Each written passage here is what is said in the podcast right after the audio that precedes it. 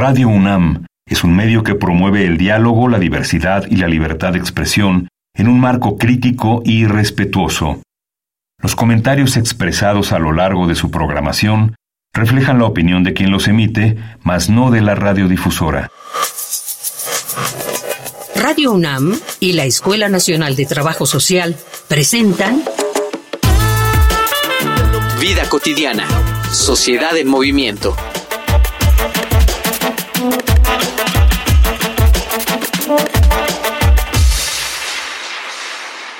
Bienvenidas, bienvenidos. Es un gusto que nos sintonicen en otra emisión de Vida Cotidiana.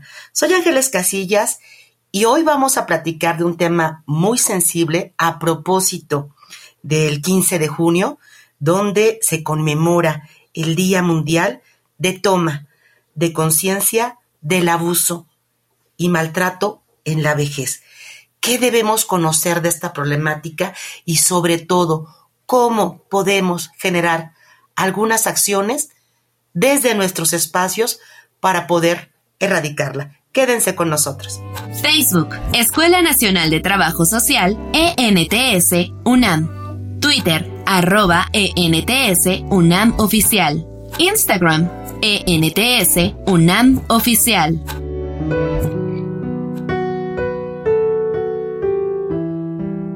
¿Cuántas personas mayores de edad se encuentran en tu vida? No solo aquellas que son parte de tu familia, algún maestro, un dependiente de una tienda, una mujer con un negocio, el familiar de un amigo. ¿En qué condiciones viven? ¿Tienes la seguridad de que están bien? Lamentablemente, la intolerancia, la frustración de la vida cotidiana y factores económicos llevan a muchos adultos mayores a ser víctimas de violencia y agresión por parte de sus semejantes. A una edad tan avanzada, hay muchos factores por los que el ser humano se vuelve vulnerable. La salud, la poca movilidad, los problemas mentales. En este marco, para algunas personas resulta muy fácil tomar ventaja, ya sea solo por un mal manejo de emociones o por tratar de obtener beneficios económicos. Por eso hoy, en Vida Cotidiana, Sociedad en Movimiento, hablaremos sobre prevención del abuso y maltrato en la vejez, con la licenciada Marisa Vivaldo Martínez, profesora de la Facultad de Estudios Superiores Zaragoza.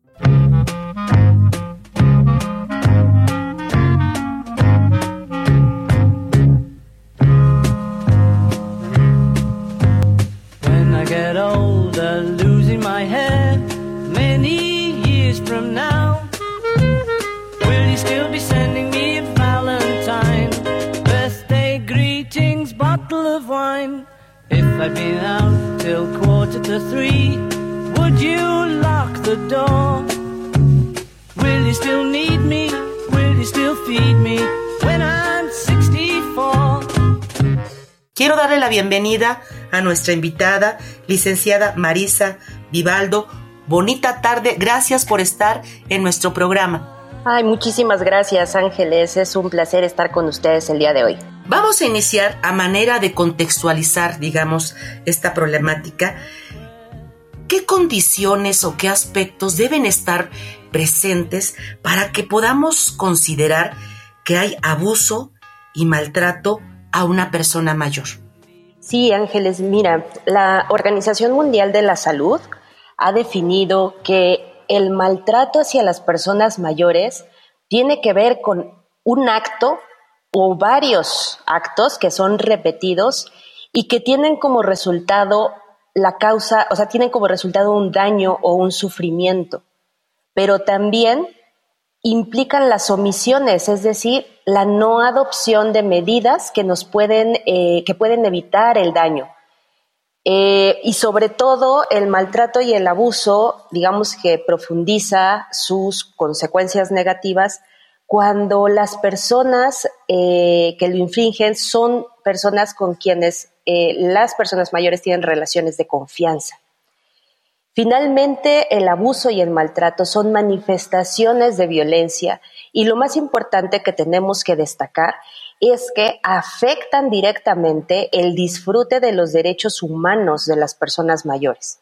Por supuesto, el abuso y el maltrato ocurre a lo largo de la vida.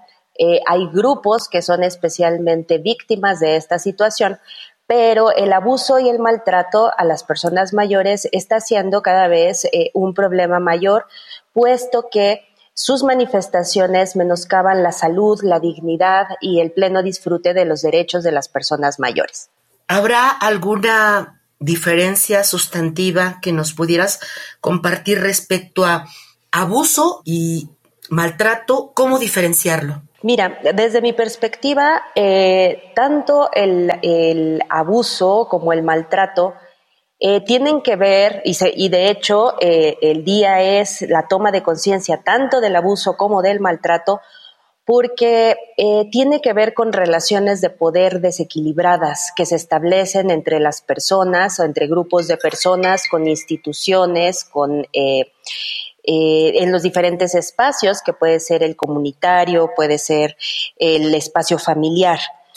Ahora, eh, se establecen diferentes formas de abuso y de maltrato que pueden ser física, o sea, el maltrato o el abuso físico, sexual, psicológico, emocional, también el abuso o maltrato por razones económicas. En este sentido, el abuso cuando yo te quito y el maltrato cuando no te doy también, ¿no? En el caso de las razones económicas o materiales.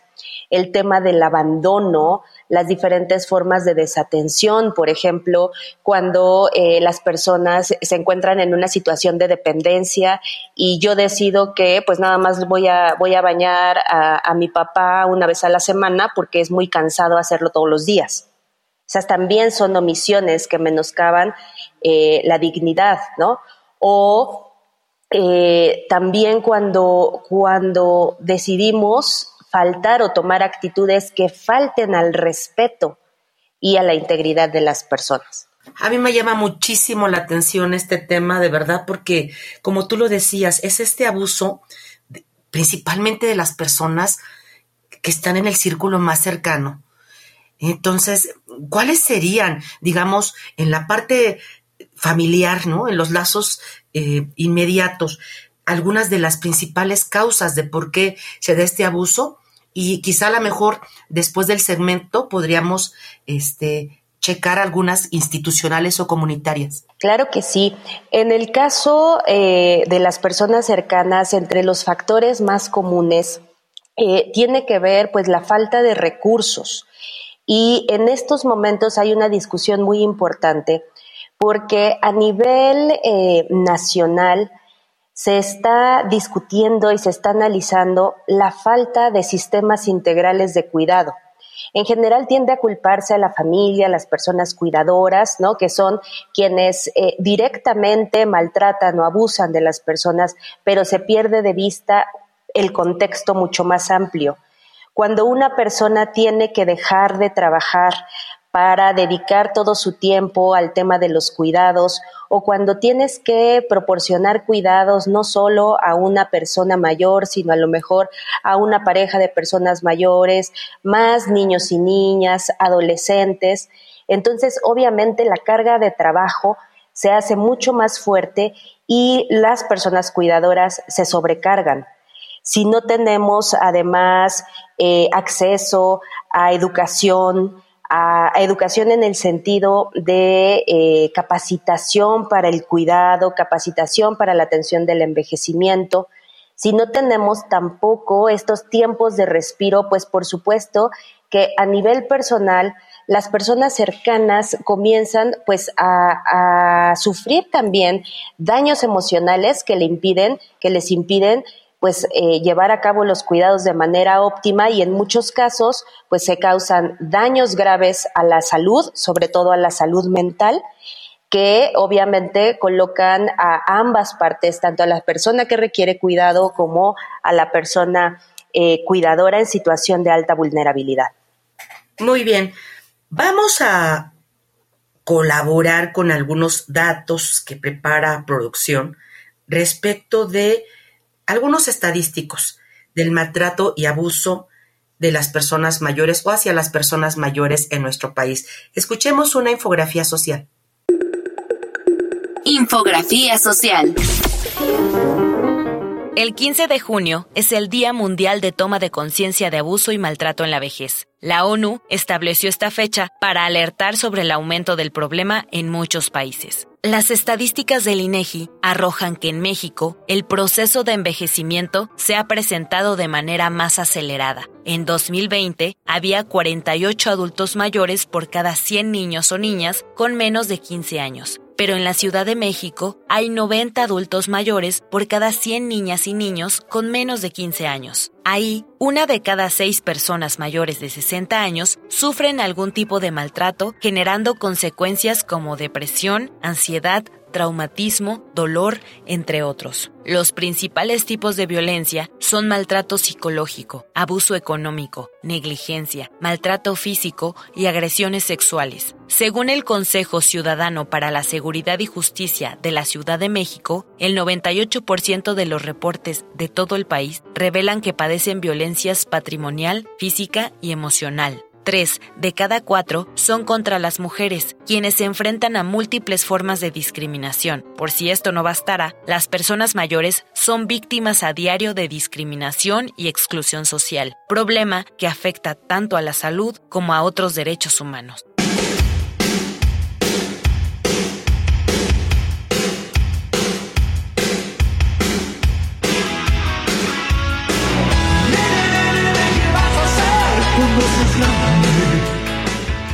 Marisa, antes del corte nos comentabas mucho este aspecto económico, ¿no?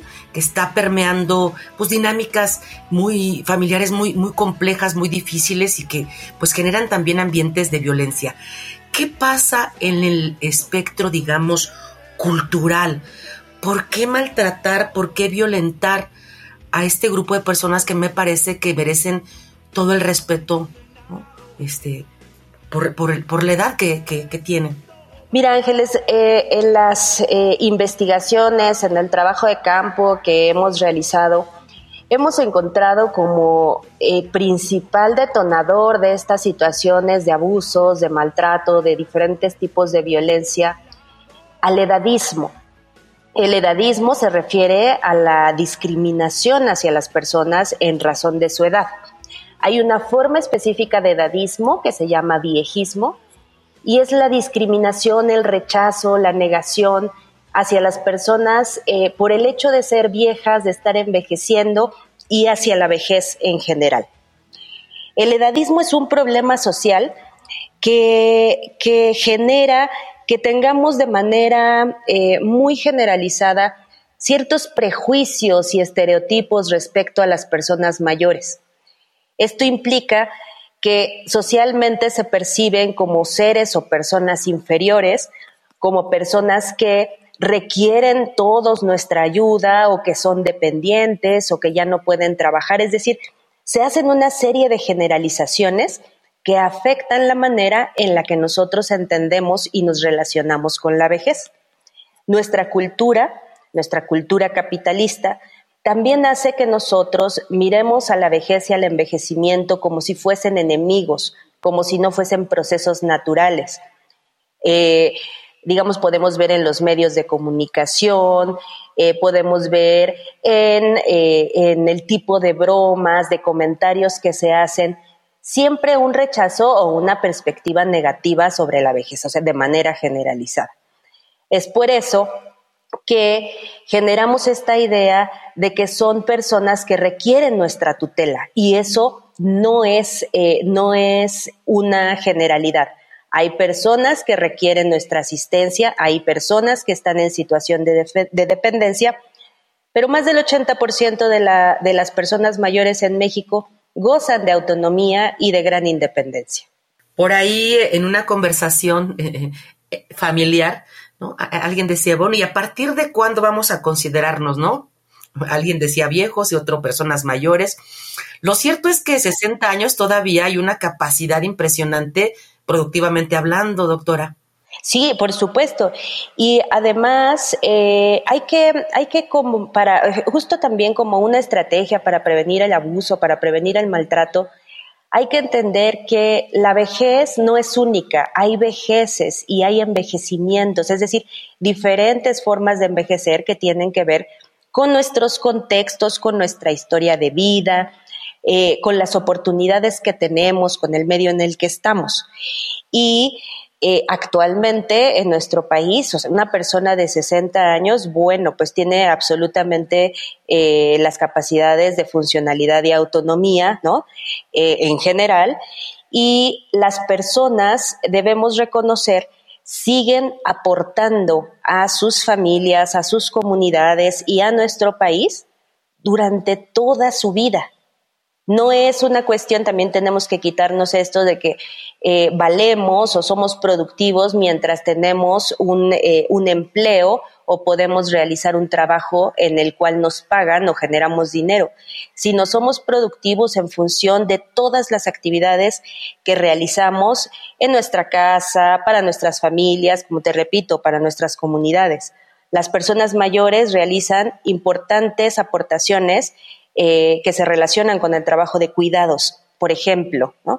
Hay eh, muchas personas que continúan trabajando toda su vida, entonces es muy, eh, es muy importante que tengamos la capacidad de reconocer y de no generalizar. Me parece muy bien esta, esta última propuesta. Ya nos has comentado en estos minutos que hemos charlado los tipos de maltrato, ¿no?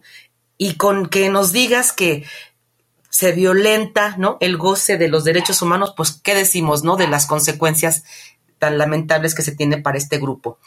Y a propósito de lo que comentabas al final de esta sensibilización, preguntamos al público qué opina sobre la importancia de sensibilizar y concientizar a la población respecto de este tema. Escuchemos las voces en movimiento.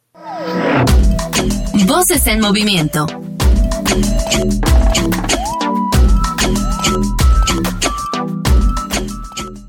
Hola, soy Gabriela y tengo 32 años. Yo considero que los adultos mayores mm, no son respetados y cuidados adecuadamente, ahora sí que siempre. Creo que muchas veces pasa que las familias suelen estar muy ocupadas en su día a día y tienden a ignorar o maltratar a sus adultos mayores, a veces incluso sin darse cuenta, ¿no? Y pues es difícil para sus familiares hacerse cargo y con lo agitado de sus vidas quieren que cuidar de ellos o pasar tiempo con ellos sea más rápido o ágil y pues la misma naturaleza de la edad de estas personas no lo permite a veces y pues también el conseguir servicios de apoyo como enfermeras o cuidadoras no suele ser muy barato y también a veces puede ser riesgoso si no conoces los antecedentes de esas personas.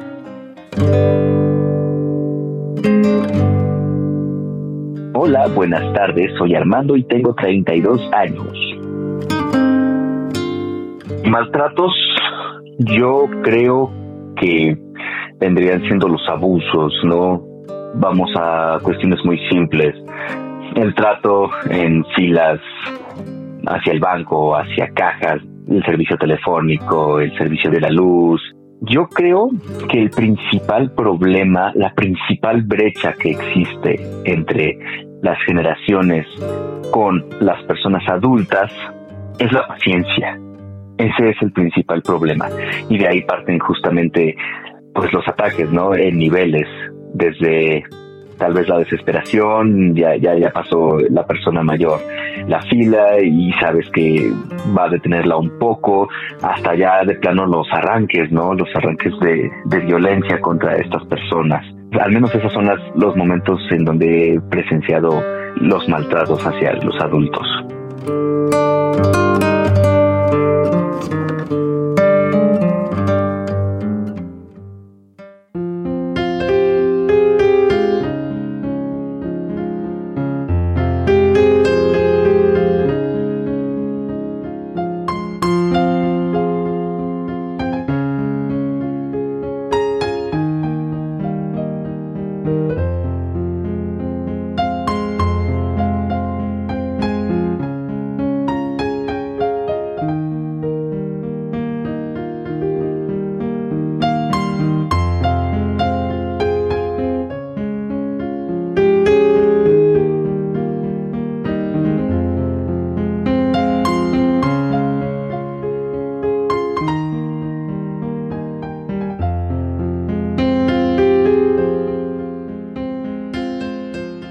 Marisa, la recta final de nuestro programa.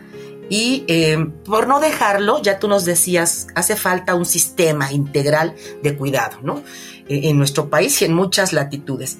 ¿Cuál sería para ti eh, una de las principales em, estrategias o más bien retos que tendría que generarse desde una política pública para poder contribuir de manera más, más decisiva a, este problema? Así es, mira, yo Considero que en primer lugar es necesario que la política pública de atención al envejecimiento tenga un enfoque transversal, es decir, se entienda que no es tema de un sector, por ejemplo, del, sector salud o del sector desarrollo social. La política de atención al envejecimiento debe ser transversal en el sistema eh, eh, político mexicano. Por otro lado, se debe de incluir con mucha claridad la perspectiva de género porque las estadísticas nos dicen que las mujeres tienen eh, una prevalencia de abuso y maltrato, no solamente en la vejez, sino es un tema que vienen arrastrando desde la infancia. Entonces es necesario adoptar estas medidas y estas políticas con perspectiva de género. También, por supuesto, de interculturalidad, porque es necesario reconocer que las comunidades indígenas, las comunidades afrodescendientes, eh, tienen y presentan formas de desigualdad que las hacen más vulnerables a sufrir maltratos, abusos y diferentes formas de violencia. Por lo tanto, también la política pública debe tener un enfoque de interseccionalidad. Esto quiere decir que debemos entender que las vejeces viven su proceso de envejecimiento en, distintos, eh, en distintas condiciones de salud, condiciones económicas, de acceso a la educación, de eh, también eh, condición de discapacidad. Hay quienes presentan discapacidades cuando envejecen, pero también hay personas que han envejecido con alguna discapacidad. Entonces es importante que consideremos la perspectiva de interseccionalidad para que podamos analizar cómo las diferentes formas de desigualdad finalmente también afectan eh, y, son, eh, digamos, ponen el caldo de cultivo perfecto para situaciones de abuso y de maltrato.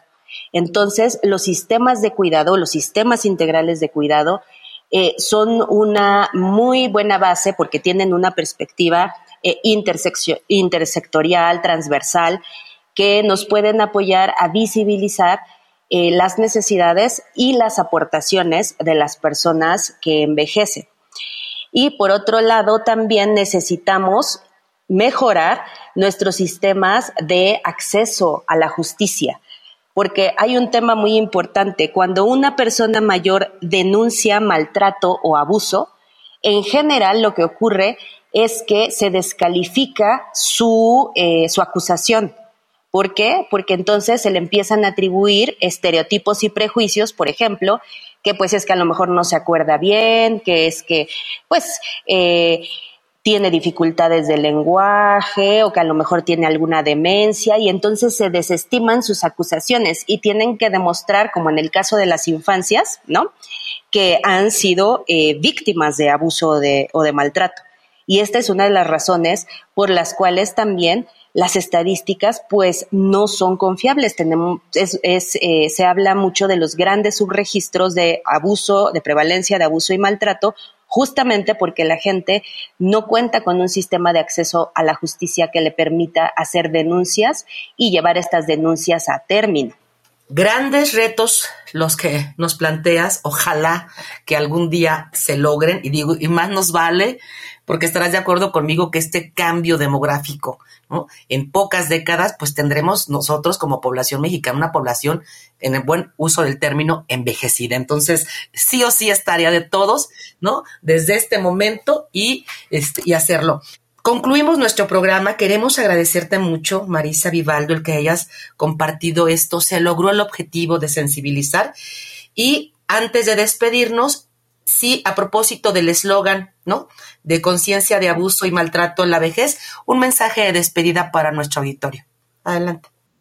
Ay, muchísimas gracias por la, por la invitación y me gustaría eh, invitar a todo tu auditorio a que busquemos la manera de reconstruir juntos nuestras ideas sobre dependencia, qué entendemos por dependencia, qué, eh, qué es la enfermedad, qué es el envejecimiento y sobre todo entendamos que tenemos que caminar juntos hacia una sociedad del cuidado, es decir, una sociedad que implica vernos reflejados en el otro, para así poder reconstruir nuestro tejido social y entender que el cuidado lo necesitamos todos a lo largo eh, de nuestras vidas. Entonces es importante que en esa medida en que, eh, en que podamos vernos en el reflejo del otro, en el que podamos empatizar, entendamos que hay que modificar el trato que damos hacia las personas envejecidas, eh, las ideas que tenemos sobre el envejecimiento y los prejuicios y estereotipos que sin fundamento muchas veces tenemos sobre la vejez. Nos vamos con muchas tareas, con muchos retos y, híjole, como con cambio de chip desde lo muy, muy, muy interiorizar esta parte de dónde estamos y a dónde vamos y que formamos parte también de una sociedad que si queremos que avance y disfrutemos todas y todos de, de este goce de los derechos humanos, hay mucho, mucho que hacer. Gracias nuevamente a nombre de Radio UNAM a nombre de la Escuela Nacional Trabajo Social, Marisa, el que hayas compartido. Muchas gracias. Muchísimas, muchísimas gracias. Gracias a ustedes. Un gustazo. Vamos a agradecer también en producción a quienes pues nos dan todas las facilidades para nuestro programa, nuestro productor José Luis Tula, la información que nos prepara en nuestros cortes informativos, Carolina Cortés, Mario Conde, Carla Angélica Tobar, la coordinación desde la Escuela Nacional de Trabajo Social de la licenciada Roxana Denise Medina Guzmán. Y en especial saben que siempre agradezco a todas las personas que nos sintonizan y que hacen posible vida cotidiana. Yo me despido, soy Ángeles Casillas y pues nada, decirles que se queden escuchando la programación de Radio UNAM. Hagan un excelente fin de semana. Facebook, Escuela Nacional de Trabajo Social, ENTS, UNAM. Twitter, arroba ENTS, UNAM Oficial. Instagram, ENTS, UNAM Oficial. Vida cotidiana, sociedad en movimiento. Es una coproducción entre Radio UNAM y la Escuela Nacional de Trabajo Social.